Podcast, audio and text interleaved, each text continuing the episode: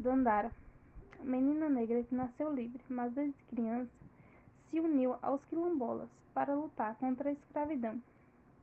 Quando cresceu, se casou com Zumbi dos Palmares e teve três filhos. E por sua força e coragem se tornou a líder do quilombo, na Serra da Barriga.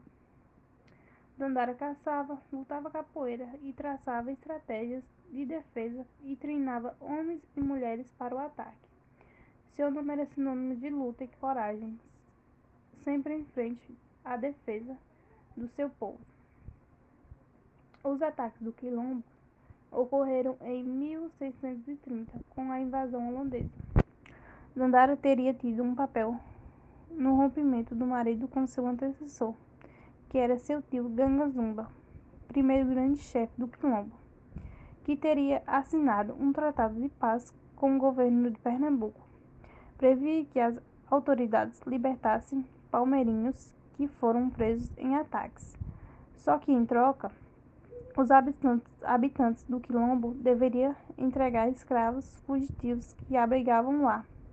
Dandara e seu marido foram contra, pois o acordo previa que a liberdade de alguns previa a liberdade de alguns e não o fim da escravidão. Dandara se suicidou em 6 de fevereiro de 1694, após ter sido presa.